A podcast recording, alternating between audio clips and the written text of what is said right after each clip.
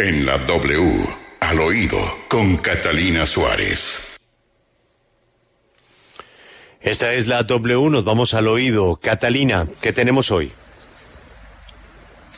Buenos días, Julio, con actitud de viernes y cerrando esta semana tan llena de información, hoy al oído tengo un semáforo especial por ser el cierre de día. Mire, en las redes sociales muchas son las críticas al fiscal Barbosa. Muchos de pronto se preguntarán, pero ¿por qué se acaban de resolver un caso que tenía todos los ojos de la opinión pública? ¿Por qué lo van a criticar? Bien, pues arranquemos. Y así arranca este semáforo. No es la primera vez que el fiscal nos demuestra que tiene un ego bastante grande. Ayer no fue la excepción. Por eso, hoy está en nuestro color rojo del semáforo en al oído al decir, abro comillas, si hubiésemos investigado de esta manera emblemáticos casos como el de Colmenares, la Fiscalía lo hubiese podido resolver entre 20 o 25 días.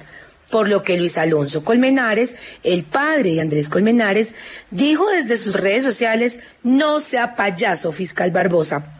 Ojalá aquí queremos decirles que el fiscal resuelva con la misma celeridad otros casos que el proceder no es tan torpe y que sí toca poderosos. Ojalá esa fuera las investigaciones que también presentaran resultados. En amarillo y casi, casi que llegando a verde está Catherine Miranda, quien bautizó su casa de campaña como la casa anticorrupción.